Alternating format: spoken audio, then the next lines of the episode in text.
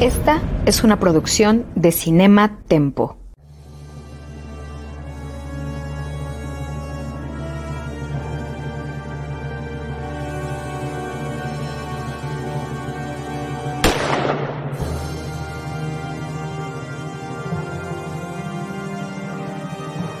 Desde 1962, solo un nombre ha definido la acción, la adrenalina y el espionaje en el cine. Esto es James Bond, una misión a la vez. Acompaña a Carlos Gómez Iniesta, Iván Morales y Charlie del Río en esta nueva y emocionante aventura en Cinema Tempo y en Cine Premier.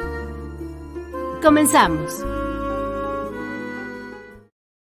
Yo soy Charlie del Río, me da muchísimo gusto saludarles a nombre de todo este equipo, de nuestro productor Jaime Rosales. Saludo a Iván Ivanovich Morales y a Carlos Gómez Iniesta mi querido Tocayo, que vamos a empezar el día de hoy la etapa de el actor que más películas realizó oficialmente como James Bond. Esta es su primera incursión, Roger Moore en To Live and Let Die, Vive y Deja Morir de 1973. ¿Cómo están? Hola, hola, muy bien, gracias. Muy bien, Tocayo. ¿Qué onda, Iván? Pues, ¿Qué, este, ¿Qué hubo? Pues muy, muy contento, ya, ya vamos con nuestro cuarto Bond. Ah, sí, cierto. me olvidó George Lazenby. qué manchado. pero, pero sí, no, y, además, eh, personalmente, una de mis películas favoritas, güey. ¿Esta? Sí.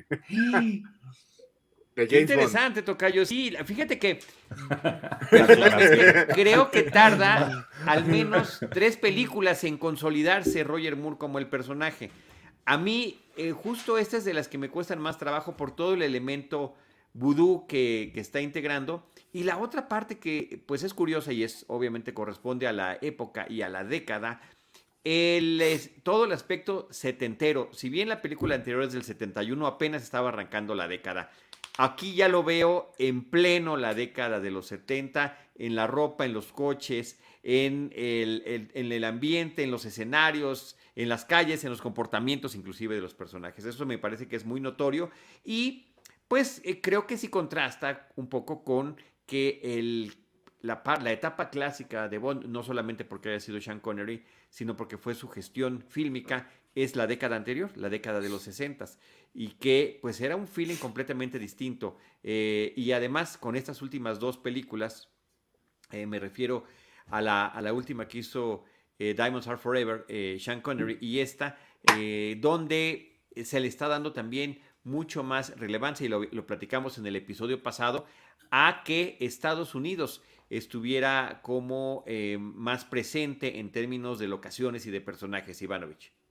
Sí, se, se nota mucho el, el, como las ganas de meter a Estados Unidos ahí. Este, sobre todo viniendo, viniendo de la, de la pasada, como esa intención se nota. Este, a mí casi no me gusta esta.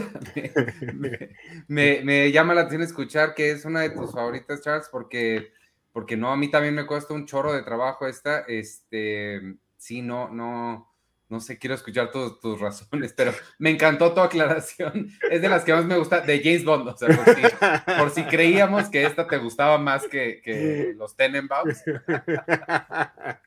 Exacto. No voy a decir que nos fuéramos, que nos fuéramos a confundir. Oh, bueno, no, sí, sí, es que, bueno, no, no dije de mis, de, de, James Bond, entonces sí está, estaba bien aclararlo. Pero, bueno, a ver, eh, eh, ¿quieres dar la introducción, Tocayo, de, de, qué se trata? Eh, sí, pero bueno, antes de eso, inclusive, dar el antecedente de Roger Moore, dar el antecedente de que, eh, de acuerdo al, a documentales y a palabras que dice a cuadro, los dos productores, este, en torno a este personaje, al actor, ya querían, ya lo querían desde antes y por distintas razones no lo habían podido conseguir. Y Roger Moore se había establecido muy bien en la televisión, particularmente con un, con una serie que se llamó El Santo, The Saint, donde pues era este personaje James Bondesco. Es decir, ya estaba preparándose todo el tiempo. Esta serie, si no lo recuerdo mal, tenía episodios en blanco y negro y también a color, tenía un tema musical muy eh, pegajoso, tenía una pequeña parte animada que era un muñequito del clásico de palitos, pero con su halo para que se viera que era un ángel, este personaje que eh, pues eh, hacía diferentes, o sea, el, santo, este, interpretaba diferentes en cada episodio a diferentes personas para tratar de lograr sus fines, ¿no? Iba en un coche deportivo, ya tenía todo este, todo este feeling. Y este, y por otra parte, que eso sí, no lo conocía y lo vi hasta el día de hoy que estaba explorando el Blu-ray de esta película, de esta colección que los tres tenemos en común, eh, de las películas de James Bond. La mía es del 50 aniversario, creo que podemos variar por una o dos cintas por allí, pero en la mía viene, en el, en el Blu-ray, viene un segmento de un programa de comedia en, en, que en el 64, 1964, Roger Moore está haciendo un sketch como James Bond. Un sketch muy divertido, un sketch que justamente ya, bueno, la franquicia apenas fílmica apenas había comenzado y ya empezaban a estar los temas paródicos allí presentes. El, el motivo del sketch era cómo lo difícil que le resultaba a un agente secreto irse de vacaciones porque pues nadie le iba a, nadie le iba a creer que estaba de vacaciones, ¿no? Entonces está en el restaurante de un hotel que está junto al mar y el mesero inmediatamente, ah, señor Bond, no, estoy de vacaciones. Ah, claro, señor Smith, por supuesto, pase por acá, ¿no? Y resulta que en, la, en una de las mesas cercanas se encuentra a una agente rusa y la agente rusa le dice que ella también está de vacaciones, pero pues si no estuvieran de vacaciones se estarían vigilando el uno al otro. Total que se sientan a tomar una copa y ninguno confía en, en que el otro se la sirva porque pues pues, cree que lo va a envenenar. O sea, la verdad que está muy divertido y como desde entonces no solamente había esta serie de homenajes y de series que querían, que querían ser al estilo de James Bond, sino que este, eh, ya había inclusive este tipo de parodias, o sea, precediendo a los Austin Powers y a todos los demás eh, eh, tiras que, y, este, películas que han querido parodiar esto, ¿no? Homenajar y parodiar. Hay un cigarro explosivo, eh, es un, la verdad que es un sketch muy divertido. Estoy seguro que debe estar eh, en línea, pero si no, viene en el Blu-ray como un material adicional. Entonces, bueno, el, que tuviera estos antecedentes y esta presencia física de galán, eh, el porte, la forma en la que se conduce, cómo, cómo se ve con los trajes, pues me parece que desde el principio sí logra convencernos de que estamos ante un nuevo actor que haría James Bond. El propio director Guy Hamilton, recordemos que eh, Guy Hamilton, además de que ya llevaba un par de películas, dirigió la inmediatamente previa eh, Diamonds Are Forever, Los Diamantes Son Eternos, junto con Tom Mankiewicz, que también es el guion, o sea, son los mismos director y guionista y director y guionista retoman entre la última película con Sean Connery y la primera película con, con, em, con, Roger Moore. Y en entrevistas en el set, durante la filmación, sentado en su silla echado para atrás, Guy Hamilton dice, yo no espero que cuando salga Roger Moore como James Bond la gente aplauda y, se emocione, se lo tiene que ganar. Y se lo ah. tiene que ganar con esta película. Y creo que eso, creo que sí lo logra. A pesar de que terminamos viendo a un James Bond en entornos y temáticas que ciertamente no habíamos visto antes. Eh, eso por una parte, que no sé si lo quieran comentar, para ya entrar a la premisa de la película.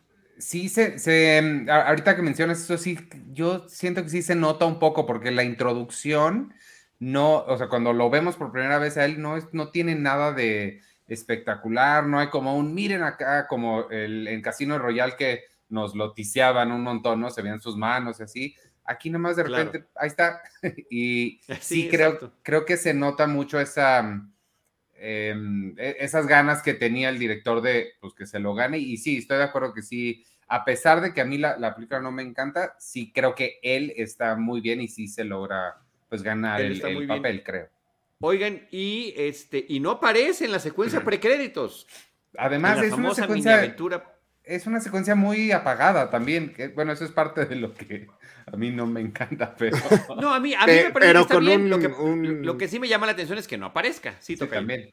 No, pero, con una canción eh, explosiva, ¿no? Este, De las mejores. Eh, que, que creo que es de la, de la parte que, que me gusta, de, es este, Live and Let Die, como la película, eh, compuesta por Linda y Paul McCartney eh, con, los arreglos de George Martin, que, además, este, pues, eh, todos, todos ellos eran amigos, se conocían, ¿no? Este, entonces, eh, pues por algo sucedió que Paul McCartney no había, no, no, hizo la, la, canción de, la película pasada y, y, pues por varias razones llegó a este y se, se agruparon y, y, la verdad es que creo que es una de las canciones más trascendentes, que luego tuvimos una versión nueva con Guns N' Roses y que la verdad es que yo la recuerdo primero por Guns N' Roses y luego por Paul McCartney. Yo también, sí.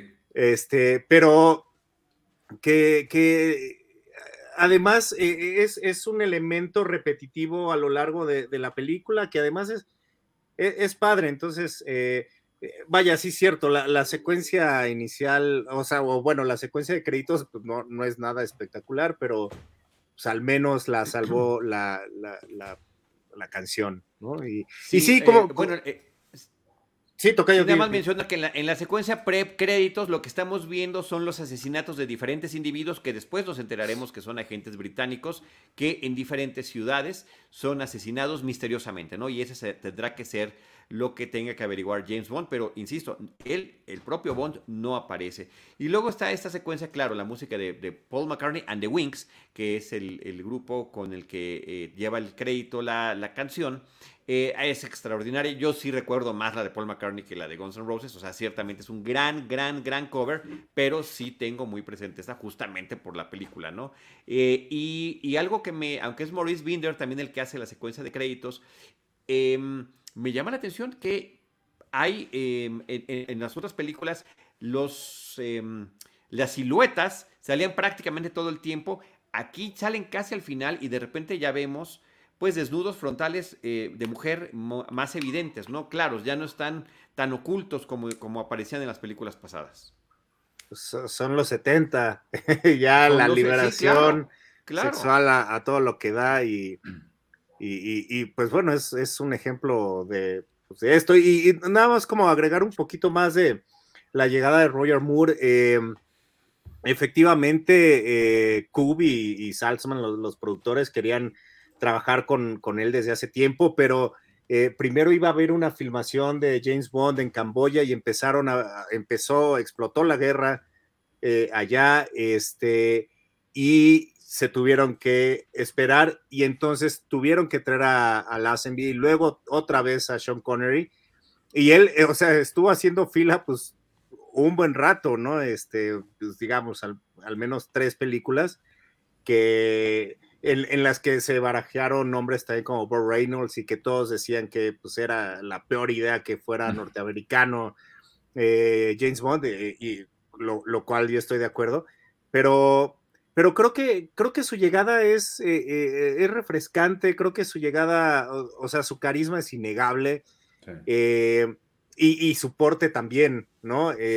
ahora, tienes razón, Tocayo, en que a lo mejor no lo vemos con este vestido como, como, no sé cómo decirlo, como un, un gentleman, ¿no? Este, británico. Y, sí se nota mucho la influencia de, los 70 y de, la moda de, entonces, pero que creo que más allá eh, de eso, eh, su llegada es, es bastante refrescante y, buena, ¿no? Y incluso en el documental dice, ¿no? Este, cuando, cuando creíamos que James Bond se estaba alejando de, de las generaciones a las que les queríamos hablar, eh, pues llegó Roger Moore para probar que podíamos hacerlo de nuevo, ¿no? Sí, eh, y tiene un, y ciertamente trae un tono distinto que va a ir evolucionando con las películas favorablemente, como más, más divertido, más suave. Se nota un poco en el tema de las secuencias de acción de las que vamos a hablar más al ratito. Pero otro dato que sí quiero dejar, que me parece relevante, porque en la película pasada, en la última de Sean Connery, decíamos que ya se veía muy señor eh, Sean Connery en esa última película, que sí la habíamos visto desde esta, pues, individuo eh, increíblemente fuerte, eh, que no lo dejó de ser nunca, pues, pero sí joven y de repente lo veíamos más aseñorado en la última cinta. Em, Roger Moore es tres años más grande que Sean Connery. Entonces, está curioso que le haya tocado, sí, más tarde de lo que le hubiera correspondido, pero creo que se veía mucho mejor de lo que se veía Sean Connery en ese mismo momento. Eh, espero estarme explicando, o sea, no se veía tan, tan, tan maduro como, como el caso de Connery. Y eso pues le, resulta muy favorable, aunque sí, ya en sus últimas películas, pues efectivamente la, edad y la apariencia pues tiene un costo que, que termina notándose. Pero aquí me parece que está eh, increíblemente impecable. Bueno, la premisa, la premisa de la película. Ah, perdón. perdón, toca, que, pero que, que, justo le dijeron, oye, pues este. Eh, sí queremos que entres como James Bond, pero estás gordito, este, entonces, eh, y, y, además tienes el pelo muy, muy largo, ¿no? Este, entonces él en algún momento se enojó y les dijo, oiga, pues, ¿por qué no contratan un flaco calvo, no? y, dijo que sí se tuvo que poner en forma para poder entrar al, personaje, ¿no? sí, sí, sí, habló de, un régimen de, ir a la alberca, de hacer ejercicios, de, ponerse en forma, sobre todo después de leer el guion, dijo, ah, caray, todas estas cosas que quieren que haga, no sé cómo las voy a hacer, pero tengo, tengo que ponerme en forma. Eh, eh, bueno, la premisa básica, después de estos asesinatos, eh, todo termina apuntando a el líder político de un país ficticio, de un país caribeño, que se llama, una isla que se llama San Monique, inventada para esta película, y que pues su líder está un poco sospechoso, no se sabe qué negocios está tramando entre su isla y los Estados Unidos y, y el por qué fueron estos individuos asesinados de maneras, em, pues, pues, digamos, creativas. La creatividad no fue un problema para estos asesinatos, ¿no? Eh, uno de ellos está eh, aparentando ser uno de los enviados de la Gran Bretaña en las Naciones Unidas y están escuchando todos aburridos en las Naciones Unidas algún discurso con sus traductores y los audífonos y le cambian la entrada de audio y le ponen uno que termina siendo letal. A otro en Nueva Orleans durante lo que aparentemente es un funeral eh, pues muy eh, musical, ¿no? Donde la familia está llorando, le van cargando el féretro, eh, y pues el otro está observándolo, y ¿de quién es este funeral? Le pregunta a un, a un aparente transeúnte que estaba allá a su lado y dice, es el tuyo, y, se, lo, ejecutan. es maravillosa esa secuencia. Es, muy divertida, es muy divertida, y luego cambia el tono festivo de la música y se termina conviendo en, un, en otro tipo de festival. Sí, ya, ya que lo matan, eh, sí. Y, pero a ver, entonces comencemos a, mm, a, decir por qué, por qué me gusta. Eh, me, me, gusta mucho cómo integran la cultura afroamericana y la cultura del vudú. No es, no es que el vudú me, me, me lata particularmente, pero eh, también hay una película que me impactó mucho de niño que sigo diciendo que es la que más me ha asustado en la vida, que se llama La Serpiente del Arco Iris en la que vi el poder que podía tener el vudú. Entonces, de alguna manera relaciono eh, esa, película con, con lo que, o, sea, aquí, aquí como que tratan los elementos del vudú como muy por encima y muy cómicos, pero en realidad es, es algo que podría ser como muy, muy fuerte y muy...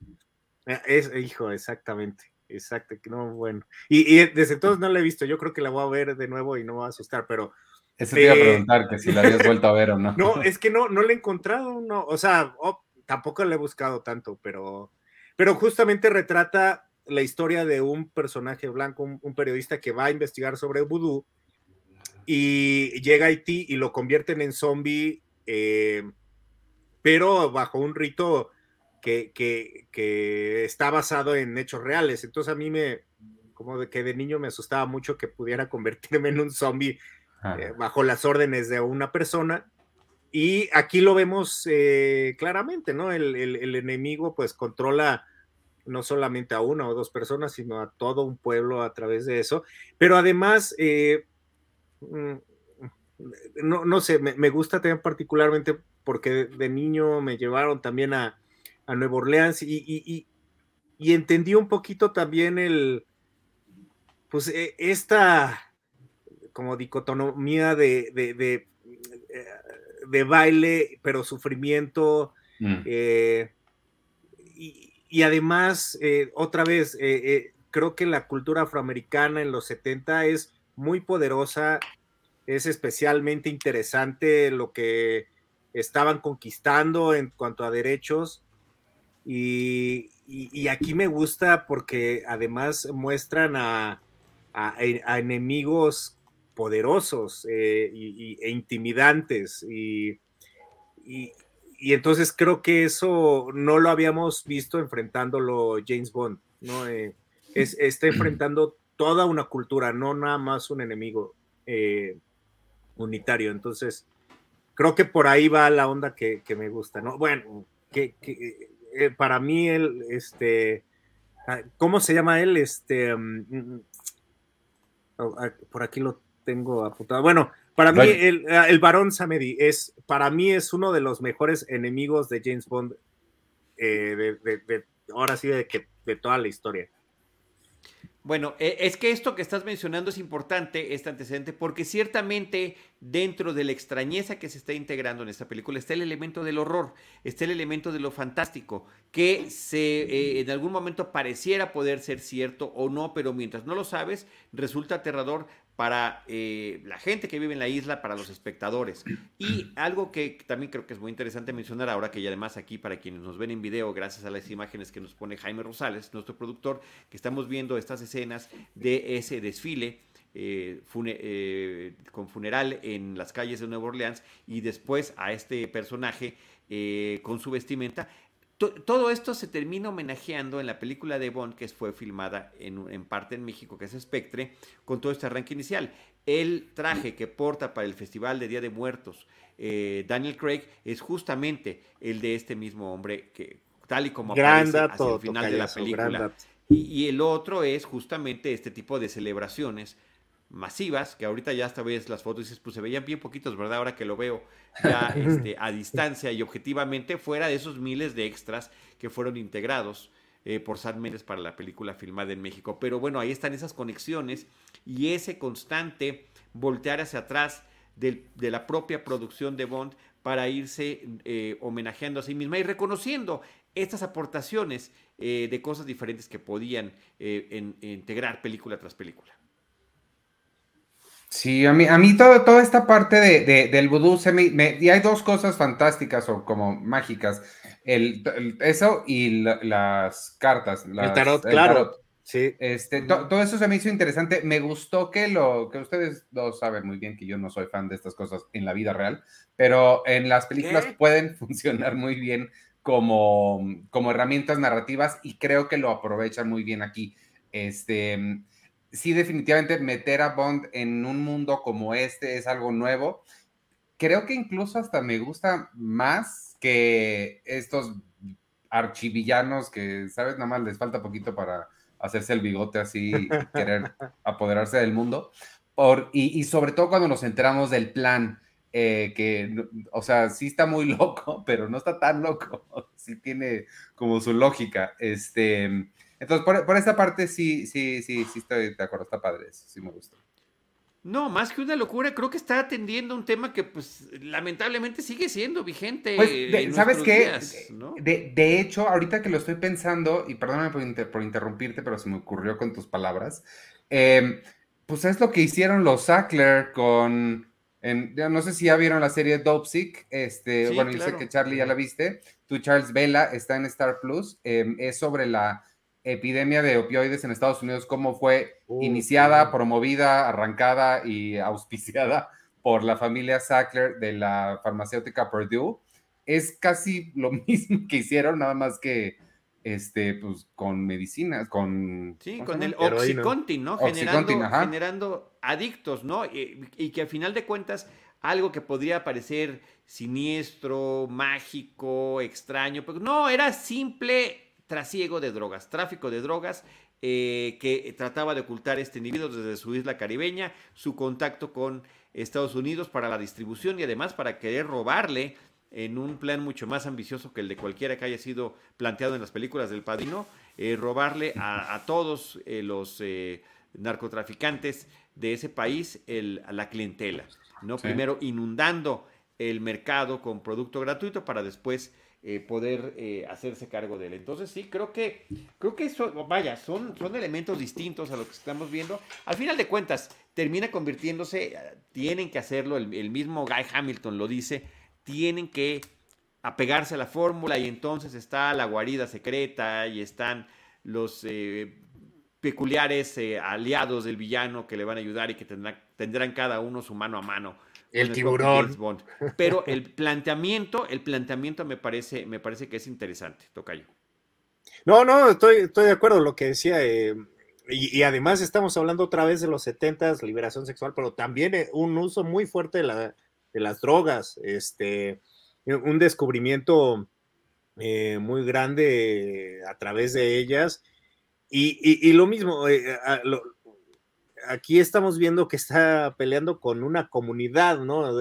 En cada persona con la que se topaba James Bond, cada persona que lo estaba rastreando y está diciendo ya lo traigo aquí, o sea, pareciera que todo el mundo se está comunicando en todo momento, ¿no? Entonces, eh, es esa sensación de, comunidad eh, me gusta mucho y que y al mismo tiempo, para no caer en el cliché de eh, los afroamericanos son los malos, hay un personaje eh, eh, blanco que, que, es, es está ahí para hacerle burla totalmente, ¿no? Este, y, que, es, que es este policía que los está siguiendo en, en, aquellas peleas, en aquellas persecuciones de lancha, y que además es un personaje racista, o sea, es, un personaje que es lo peor del, del, americano, ¿no? Entonces, eh, creo que ese contraste eh, lo supieron manejar muy bien eh, y es, es, bastante interesante también, ¿no? El sheriff Pepper, sureño, racista, lleno de prejuicios, y que eh, termina siendo motivo de burla, un elemento eh, de, comedia en la película y que será utilizado posteriormente. Regresará. Así como regresará James Bond, el Sheriff Pepper también regresará y se encontrarán las formas de que pueda él eh, coincidir nuevamente con el personaje de James Bond. Es, es además ese tipo de persecución que sin duda ha de haber inspirado programas como los Dukes de Hazard y ese tipo de cuestiones. ¿no? Me parece que es, es evidente. Por cierto, secuencias muy interesantes estas planteadas ahí entre las lanchas y los vehículos y de qué manera las lanchas cruzaban eh, por pequeños eh, eh, momentos por carretera o tierra para después regresar las que podían, ¿no? Que creo que es una secuencia que me parece, en términos de acción, de lo más sobresaliente de la película. Amén también de lo que llega a pasar en la ciudad de Nueva York al principio, ¿no? En este, que también es sigo, si lo hubiéramos visto desde otro punto de vista, un tanto cuanto asfixiante que todos alrededor de, Bond lo estaban siguiendo. O sea, todos, sí. El, ¿no? El, que ilustra los zapatos, el taxista. Los del bar. Eh, los del bar, ¿no? Había toda esta comunidad. Y cómo Kananga, eh, interpretado por Jaffe Cotto, podría eh, tener esta doble posición, tanto en su país como en Estados Unidos. ¿No, ¿No se les hace Cananga súper parecido a David Oyelowo? Sí, como no, ah, sí, sí, sí, claro. Cotto sí se, tiene, es muy del estilo. Este, además, este actor, pues, eh, además de, haberse inmortalizado con un villano de Bond, como lo hace en esta película, con Cananga y Mr. Big. Spoiler y con la peor muerte de Bond. Eh, sí, bueno, también, ¿no? Ese, ese doble martirio que sufre. Em, también moriría de manera horrible en otra película, no siendo villano, en esa misma década, en 1979, bajo la dirección de Ridley Scott. Es uno de los pasajeros del Nostromo en la película de Alien. Así que ahí está. es cierto. sí. Claro. Es, esta importante presencia que tuvo en el cine eh, comercial de influencia global. A mí esa, esa secuencia de la persecución en Nueva York me gustó, me gustó mucho. La sentí muy, em, muy real de alguna forma, como que le sentí, le pude ver muy poco artificio, como que sí sentí como que las cámaras estaban ahí. No hay muchísima acción, no, no, no explotan grandes cosas ni nada, pero creo que es parte, o lo interpreté como parte de lo mismo, que hicieron lo más que podían antes de tener que, ¿sabes?, cerrar toda la ciudad y demás. Este, y, y, la, la, perdón, y Y con ese look de la ciudad y de los coches, estos lanchones setenteros que no, no sé cómo cabían en los, en los carriles de las calles. A, a eso iba, que eh, también el look que tiene la ciudad, o sea, se nota mucho el Nueva York de los 70, sí. Claramente puedes ver que esta la hicieron en el día y en la noche llegó Scorsese con Robert De Niro a ser taxi driver. Este, sí, e- e- eso me gustó Sí, mucho, sí se siente qué- mucho. Qué buen punto. Qué buen punto, sí. A, a lo mejor hasta en el mismo callejón abandonado, de estos Sí. que quedaban así, este, ¿no? Que se veían, están tirando el edificio de al lado y están las piedritas por todos lados y la sociedad abandonado, desolado y peligroso. Sí, justamente, eh, bueno, además va- viajan a Harlem, ¿no? Este, pa- va- varias de las secuencias este, son ahí.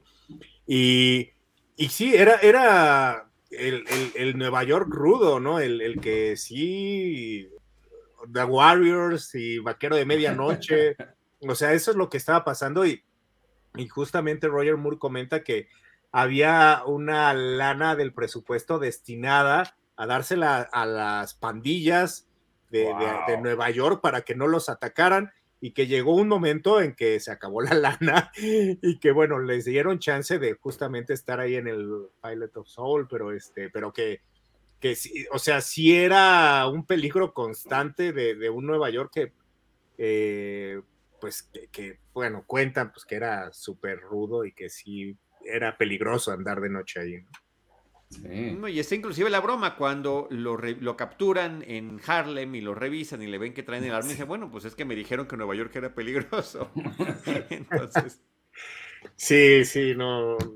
Gran, o sea, y to- todavía, toda la, la- la entrada a- al bar y toda esa secuencia hasta que llega a las guaridas de, de- del malo, este, es, es maravilloso, es maravilloso también como, eh, como desde ahí se quiere distanciar de Sean Connery, no, no, no pide un, un, Sí. este, un steer, ¿no? Este, eh, y- sí, un, un martini, gracias, pero no pide un whisky, este, como que no eh, hace, hace estos detalles diferentes, pero también está esta parte de, de- de- del juego como de sillas y pasadizos secretos.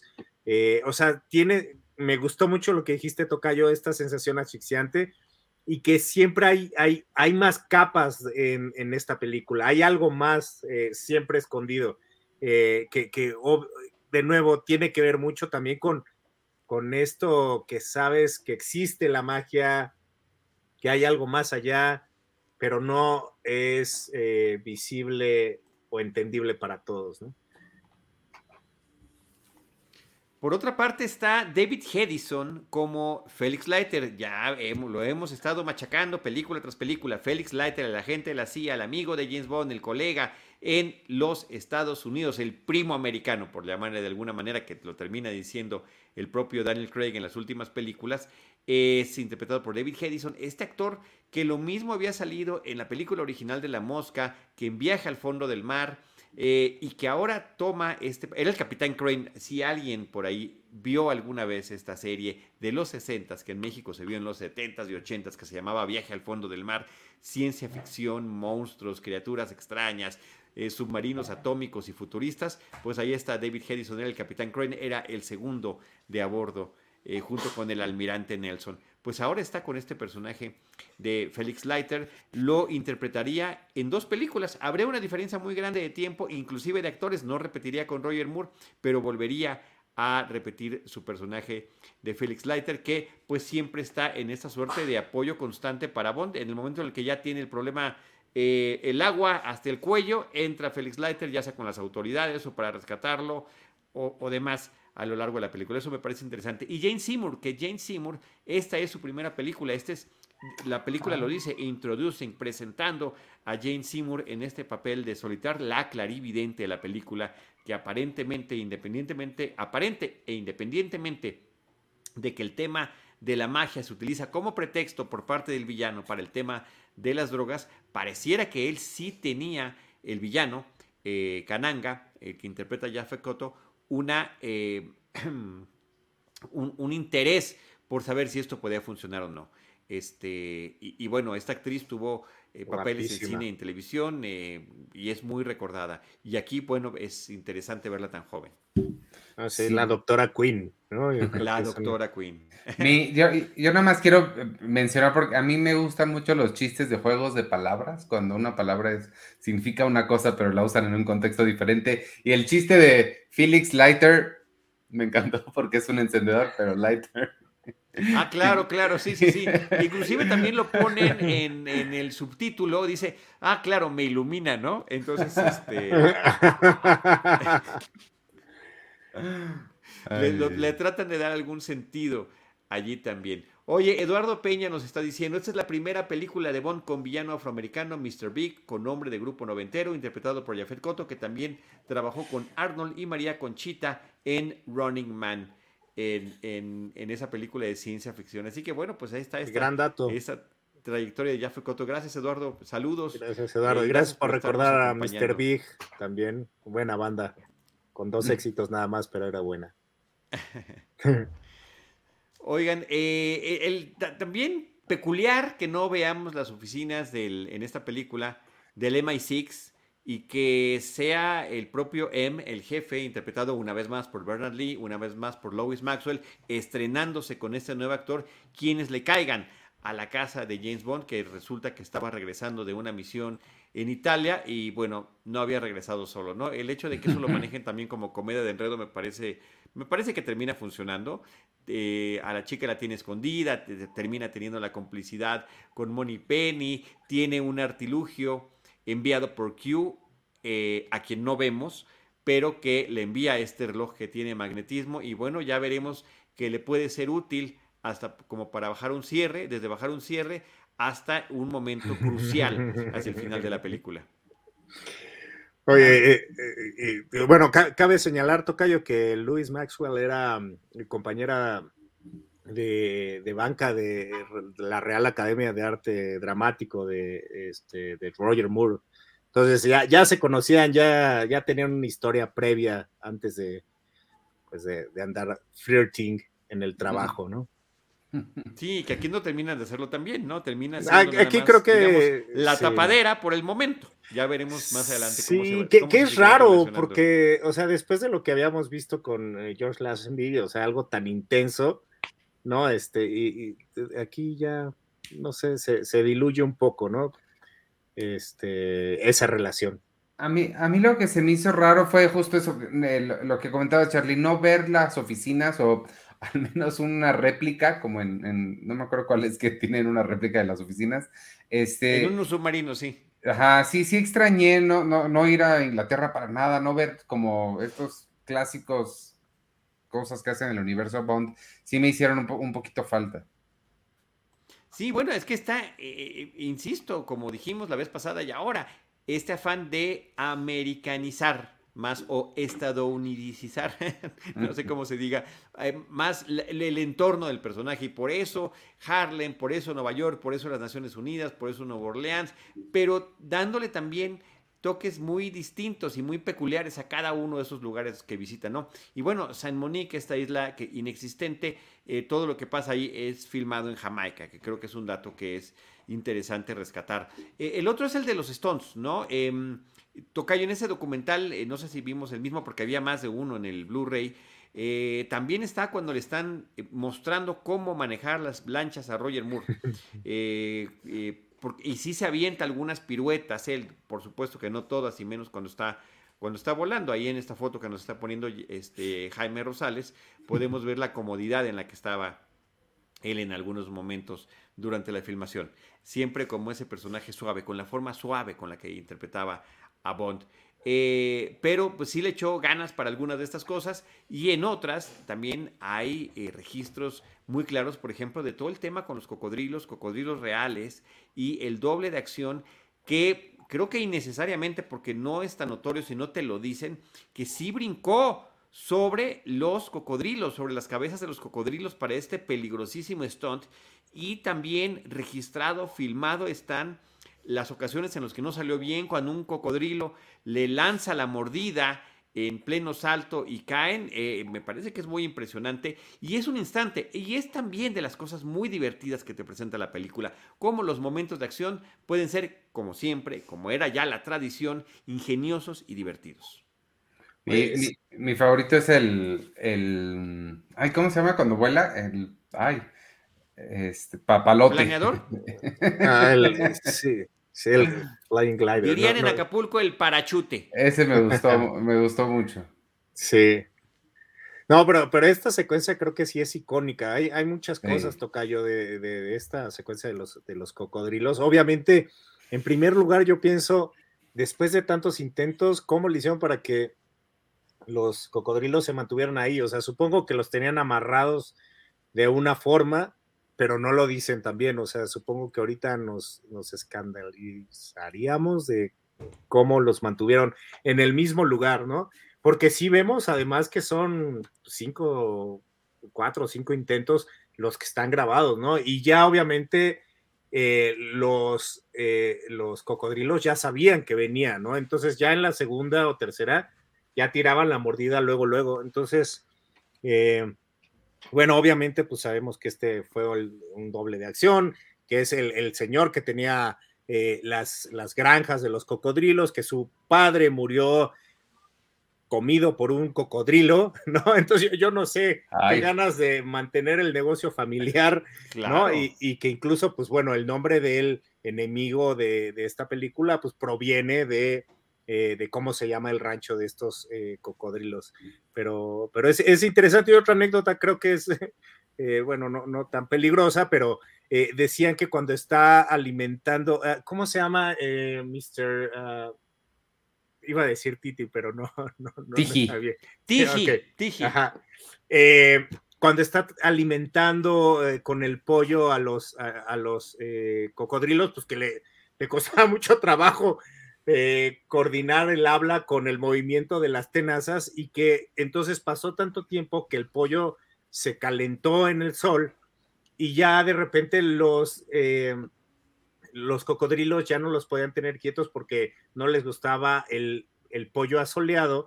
Entonces la producción se tuvo que rifar y le dieron la comida de la producción a los cocodrilos para poder seguir con la filmación.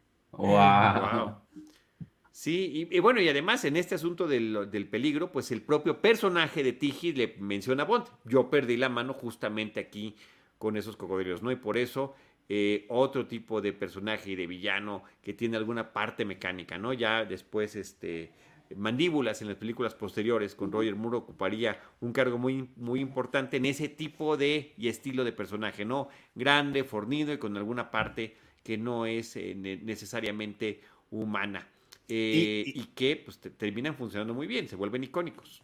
E, exacto, te, iba a decir eso. También creo que es uno, es, es un gran, gran enemigo, ¿no? Este, o, bueno, no es el enemigo principal, pero sí es, eh, ¿qué, podremos decir? Como ayudante del enemigo. Sí, Este, pero creo que él también es uno de los villanos más interesantes, más icónicos al menos, ¿no? Este, justamente por estas partes mecánicas pero también es alguien que, no habla, ¿no? O habla muy poco, o sea, su, sola presencia es impactante, ¿no? Su altura, eh, su fortaleza, eh, su look, ¿no? Porque mm, tiene unos trajes este, muy extravagantes. Eh, entonces también por eso creo que es, interesante también considerar pues, la variedad y, el, y los enemigos que hay en esta, en esta entrega, ¿no? Y otra vez los ecos a las películas pasadas. Aquí, el, en este caso, su pelea final con Bond en un vagón de tren, pues termina pareciéndose muchísimo a la escena final de Desde Rusia con Amor, donde eh, el Sean Connery se enfrenta al otro personaje que se supone que es ruso y que pelean dentro del vagón, ¿no? Aquí, bueno, con el extra de que ya traía esta tenaza, esta mano en mecánica que pues le había pasado lo mismo que al Capitán Garfio, se le había comido el cocodrilo. no, y también con, con Spectre, Tocayo. ¿no? Este, que también, pues, eh, hay eh, una pelea ahí con Dave Bautista que sale volando también eh, por la ventana, ¿no? justamente, justamente, efectivamente, ¿no? Están toda esta serie de ecos que terminan las películas haciendo consigo mismos. Eh, también está interesante la primera vez que, Roger Moore dice soy Bond, James Bond, que es cuando llega con, con Solitaire, el personaje de James Seymour, y que le dice yo lo sé todo, lo sé, yo ya sé quién eres, yo ya leí las cartas del tarot y ya sé quién eres, de qué vienes y demás. Y después cuando sale Mr. Big, que es este supuesto eh, gángster en Estados Unidos, dice, oh, mi nombre es, ah, no, los nombres son para las lápidas, a mí no me interesa ni siquiera conocer tu nombre. O sea, el que le haya cortado eh, la inspiración de decir su frase típica me parece que es genial. A mí estos, estos villanos lo que me sucedió es que me parecieron muy desconcertantes. Eh, como que no, como, justo como no sabes bien las, sus intenciones, o sea, qué están haciendo, cuál es, qué es lo que buscan. Em, y sumado al tema del vudú se me hicieron muy desconcertantes, sobre todo el, el otro que no me acuerdo cómo se llama, el que también ve las cosas. Eh, ¿El varón? ¿El, qué? ¿Varón, Samedi? Ajá, sí, sí, sí, sí. El varón Samedi. Bueno, y Kananga, que también es Mr. Big, ¿no? Me parece que eso está bien padre, que tenga el doble papel, el doble rol y este doble poderío en distintos países el personaje. Entonces creo que es... Eh, vaya, lo que estás diciendo, Ivanovich, me parece que es favorable a la película que te mantiene interesado y te mantiene inquieto sobre cuáles son las verdaderas intenciones. Es más, diría yo que es un poco eh, anticlimático enterarte, ah, pues se trataba de drogas, como también para ellos, ¿no? Realmente lo único que estaban ocultando era el manejo eh, eh, y tráfico de drogas que querían y el gran plan que tenían para llevar la droga a los Estados Unidos. Sí. Sí, eso es cierto. No sé, no sé qué tanto. Ah, em, es que estoy tratando de pensar qué es lo que no me, no, me encanta esta. Creo que es más bien, más que ideas de narrativa o de personajes, creo que el ritmo lo sentí raro, no necesariamente lento, solo como que tiene un ritmo que no se encuentra. La sentí un poco perdida, creo. A mí la música, fuera de la canción de, Paul McCartney, este, que creo que no estaba yo consciente que era de Wings, creo que yo pensaba que era de Paul solito Em, pero fuera de esa canción que sí es eh, genial, a mí la, música me sacaba constantemente de la, de la película. Y siento que eso la música de George Martin. Ajá, y siento que va muy de la mano con el ritmo, que eh, me, sentía eh, lo mismo, como desconcertado, como en, en, cuanto a ritmo, no sabía si estaba, me estaba cansando o, o me estaba confundiendo. No sé qué, qué, es exactamente, pero porque es que todas las cosas que estamos diciendo sí están muy interesantes, pero la película viéndola me sacaba constantemente de ella misma, no sé por qué. Pero, pero no será porque eran es tan famosa la canción y que la usaban tanto que pesaba más. Eso puede, fíjate qué buen punto, ¿eh? es un gran, gran punto. Puede ser, sí, totalmente sí puede ser algo así que, que la película, digo, la canción creo que sí. Em, pues, sobrevive más que momentos específicos de la, de la película a los cuales está atada. Eso puede ser, es un buen punto. Y el otro, eh, que la canción principal, la de To Live and Let Die, interpretada por Paul McCartney de Wings, em, se utiliza instrumentalmente en varias ocasiones a lo largo de la película y también cantada por un intérprete en uno de los bares propiedad de este villano.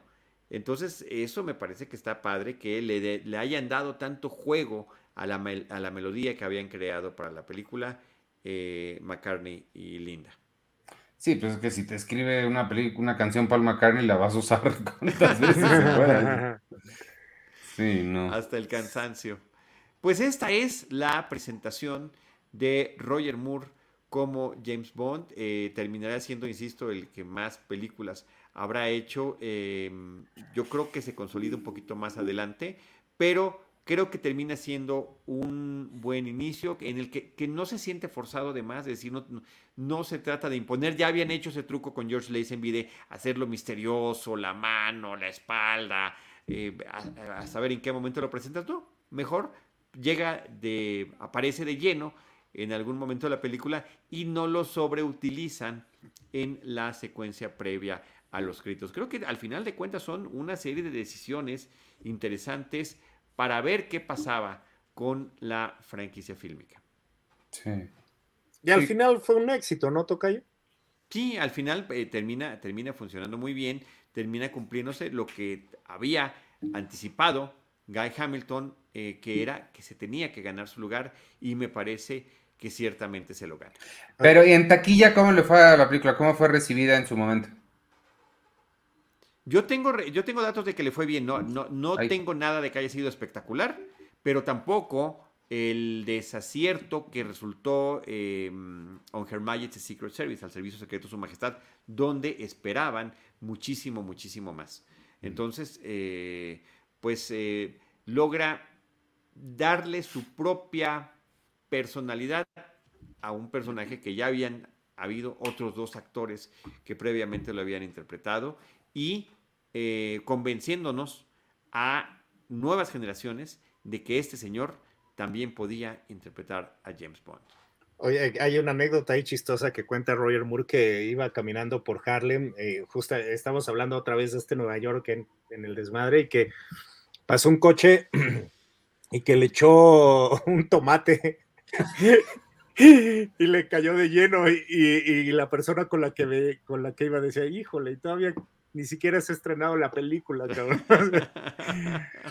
pero ah, sí, como que, pero como que él, él, siento que nunca se lo tomó tan en serio, o sea, como que dijo, bueno, pues vamos a hacerla, vamos a divertirnos, y justo como que cuenta esa anécdota también, como diciendo, bueno, pues ya pasó esto, ¿no? Este, eh, creo, creo que es como de las partes como justo que eh, eh, incluso el, el, guionista Mankiewicz, que otra vez regresa y que creo que le da otra vez este sentimiento de contacto juvenil, dice que, que, que, había que escribir diferente para Roger Moore, ¿no? Este, claro.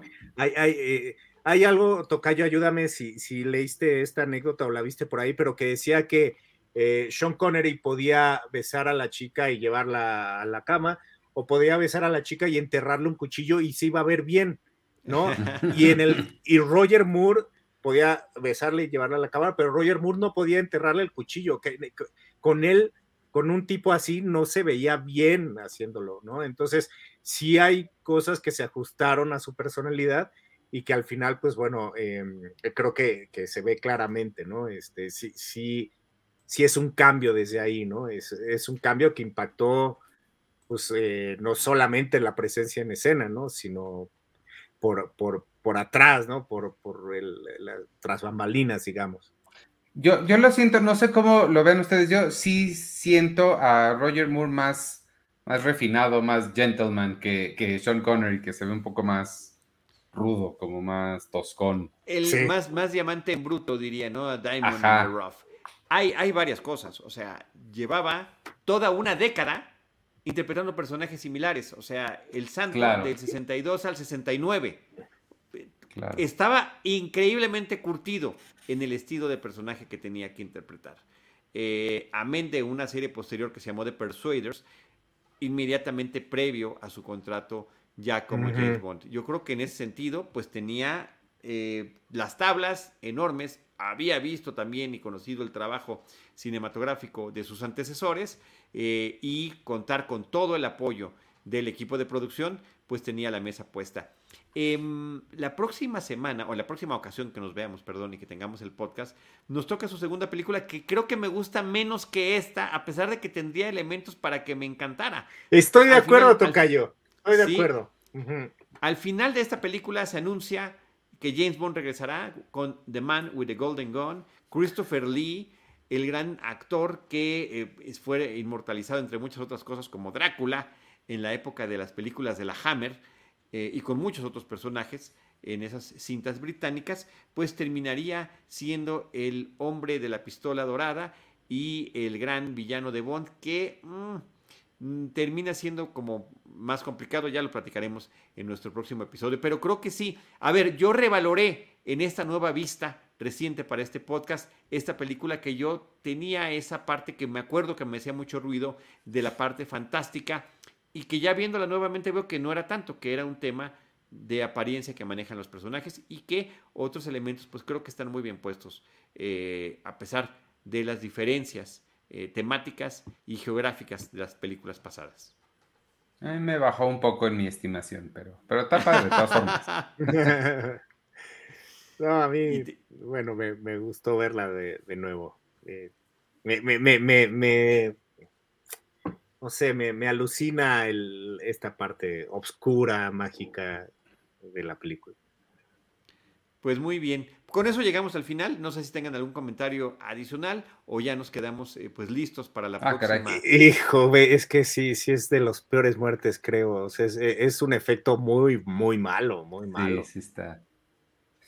Pero un Es- efecto físico también, el, el- el de la muerte de uno de los personajes es el final de la película. Estamos viendo una imagen que nos está poniendo nuestro productor Jaime Rosales y con esa nos vamos a despedir. Gracias a Reverendo Vini que nos manda saludos, a Eduardo Peña, locutor, Geek Lamp que nos estuvieron acompañando en la versión en vida y quien en, en vivo y quienes nos escuchen también a través de las eh, distintas plataformas de podcast. Agradecerles que continuamos teniendo estas misiones cada dos semanas. Iniciamos, queridos co- compañeros, con la época de Roger Moore.